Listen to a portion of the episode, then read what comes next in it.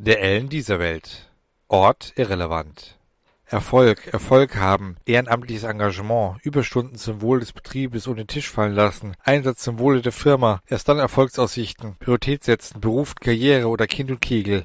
Das waren die Wortfetzen, die Alan Fine in den letzten Augenblicken seines Personalgesprächs am prägendsten in Erinnerung hatte. Und dies waren seine Gedanken. Das Geld reicht nicht, zu wenig Gehalt, Arbeitsvertrag wieder nur befristet. Wie soll ich meine Familie versorgen? Wie kann ich meinen Kindern und meiner Frau etwas bieten, wenn die Existenz und die soziale sowie Altersversorgung nicht gewährleistet bzw. bedroht ist? Wie kann ich Zeit mit meiner Frau gemeinsam als Ehepaar verbringen? Wann bin ich für meine Kinder da? Wie, wann und wo finde ich Zeit, meinen Traum und meinem Hobby, dem Schreiben eines Romans nachzugehen? Wann entspanne ich? Wann kann ich einfach ich sein und entspannen, ohne ein schlechtes Gewissen irgendjemandem gegenüber, ein Moment ohne To-Do-Liste? Einfach sein. Ich liebe meinen Beruf, ich liebe meine Frau, ich liebe meine Kinder. Doch ich hasse das System, die Leistungsgesellschaft, die ständige Bedrohung von Armut, die Manager, den Vorstand, meinen Chef. Ich bin traurig und wütend zugleich. Ich werde so unter Druck gesetzt. Trauer überwiegt zurzeit. Sie frisst mich auf. Aber ich habe ja kaum Zeit zu trauern. Da bleibt nur die Methodik des Verdrängens ins Unterbewusstsein. Ein anderer Gedanke, ein fremder bzw. eine fremde Stimme mischte sich ein. Noch war sie leise. Doch wenn er gelegentlich zur Ruhe und er einen Zustand der Entspannung erreichte, hörte er sie fragen. Was, wenn die Wut obsiegt? Die Hemmungen gekoppelt mit den Normen und dem Verständnis von Ethik unserer Gesellschaft schwindet, andere Gefühle wie zum Beispiel die Vernunft ausgeblendet werden und aus Wut reiner Hass wird und daraus ein schier unendlicher Tatendrang entsteht? Entdecke die Möglichkeiten, ein Impuls genügt, immer noch besser als Trauer gepaart mit Erschöpfung, die einen langsam auffressen und wie ein Schwächling erscheinen lassen. Auf dem Nachhauseweg wurde ihm vieles bewusst. Doch er begann sich abzulenken. Er begann seine Umgebung, das urbane Umfeld, die Natur, kurzum das Sein zu genießen. Und er freute sich auf seine Frau und seine Kinder, seine Familie, den Hauch von Geborgenheit. Kurzum das Miteinandersein. Doch leider schlich sich ein bisher unbekanntes Gefühl ein, ein äußerst unangenehmes, und es sollten bald weitere hinzukommen. Zunächst fühlte er sich verfolgt. Er versuchte von seinem Verfolger, den er nirgends entdecken konnte, davonzulaufen, bis er merkte, dass dies keinen Zweck hatte. Denn der Verfolger saß in seinem Kopf und begann bereits mit ihm zu sprechen. Hey Ellen, ich bin's, deine einmalige Chance. Ellen, ich glaube, jetzt ist es soweit. Ich trieb nun endgültig durch. Die Stimme in Ellens Kopf sprach mit einem versucht sanftmütigen Tonfall. Nein, das tust du nicht. Nach ein paar Minuten Überzeugungsarbeit des Individuums in seinem Schädel, das Ellen sich keineswegs einbildete, setzte es kurzerhand fort. Hey du! Ellen, wer bist du? Was willst du in meinem Kopf? Äh, das ist eine längere Geschichte, andere Dimensionen und so. Sagen wir, ähm, sagen wir einfach, ich spürte deine Verzweiflung in dir.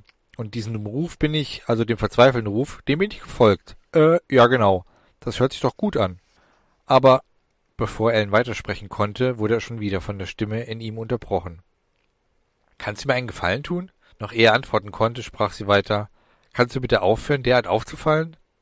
Ellen antwortete verdattert. Wie meinst du das? Naja, die Leute müssen ja denken, du redest mit dir selbst, also sprich doch bitte nicht so laut. Am besten du sprichst gar nicht. Es reicht, wenn du es denkst. Es reicht, wenn ich denke? Na, deine Worte bzw. Sätze. Um mir zu antworten, reichen mir deine Gedanken. Die höre ich schon. Nun dachte Ellen erschrocken. Und was ist mit dem, was ich nur denken, aber nicht aussprechen möchte? Nur keine Sorge, antwortete die Stimme in einem stark gekünstelt wirkenden Versuch, ehrlich klingen zu wollen, die jedoch genau das Gegenteil bewirkte. Na, das höre ich auch. Aber hey, mir kannst du vertrauen. Außerdem wirst du mich sowieso nicht wieder los. Haha. Oh mein Gott, was willst du? reagierte Ellen erschrocken. Nee, nee, mein Lieber, lass dir mal aus dem Spiel. Der hat dir eh nichts gebracht. Der hat euch Menschen nur verweichlicht. Wer? Na, Gott. Du kennst Gott? Nee, nicht persönlich, aber ich glaube, mein Boss hatte mal mit ihm geschäftlich zu tun. Aber ich schweife ab. Drückt's meinem Anliegen. Was willst du? dachte Elden völlig verzweifelt. He, kein Grund gleich so laut zu denken. Ich will dich stark machen. Deine Zeiten als Schwächling sind nun vorbei. Andere sollen vor dir zittern und ich, also wir, ich meine, ich mit meinem Geist und du mit deinem Fleische. Wir werden alles zerquetschen, terminieren, vernichten, denn die Menschen haben nichts anderes verdient, diese Bastarde, sie sollen vor uns zittern. Aber es gibt doch so viele liebe Menschen, Kinder, denen die Unschuld ins Gesicht geschrieben steht. Da mache ich einfach nicht mit. Auch wenn mir vieles auf den Keks geht. Ich bin und bleibe Philanthrop. Außerdem habe ich eine Familie und die werde ich beschützen. Genervt antwortete die Stimme schließlich trotzig in seinem Kopf. So? Du? Du bist und bleibst ein Weichei. Ein Weichei und ein Klugscheißer. Dann werde ich deinen Geist eben in den hintersten Winkel unseres gemeinsamen Verstandes sperren. Und so geschah es dann auch. Ellens Verstand wurde zum Schweigen und zur Untätigkeit verdammt. Mögen wir es zu hoffen wagen, dass er auch davon verschont wird, sich das Unheil, welches er vollbringen wird, nicht tatenlos mit ansehen muss.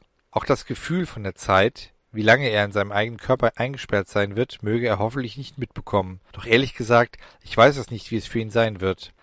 Ein wenig enttäuscht war unser kleiner Dämon, genauer gesagt ein Jungdämon schon. Er versuchte bei parasitären Übernahmen des Körpers darauf zu achten, dass seine Opfer mitspielten. Nicht, dass dies notwendig wäre oder je geklappt hätte, aber es hätte ihn befriedigt. Es wäre das Sahnehäubchen gewesen. Denn er fand es geil, nach so langer Zeit wieder metzeln und meucheln zu dürfen. Allein die Vorfreude darauf war zu vergleichen mit einem männlichen, Verzeihung, menschlichen Orgasmus. Er brannte darauf, seine Finger um einen Hals zu legen und kräftig zuzudrücken, die Zähne noch körperwarmes Fleisch tief einzugraben und eine oder mehrere Arterien herauszureißen.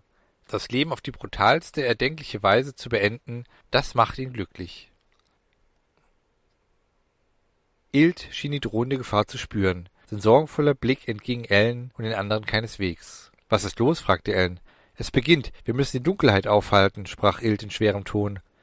Ohne weitere Fragen zuzulassen, fuhr er fort. Wir müssen uns beeilen. Bridget, Susan, ihr kommt mit mir mit. Ich teleportiere euch in die Nationalbibliothek. Ihr müsst alles über Dämonen, Exorzismus etc. und den Rest dieser Welt herausbekommen.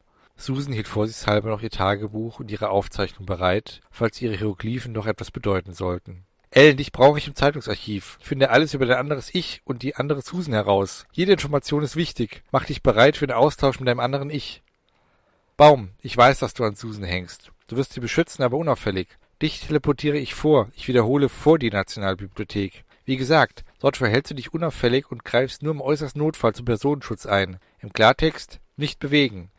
Ich habe ein Date mit einem hoffentlich ebenso gelangweilten und auskunftsfreudigen Mainframe und ebenfalls Informationen zu sammeln und den Aufenthaltsort von dem besessenen Ellen auszumachen.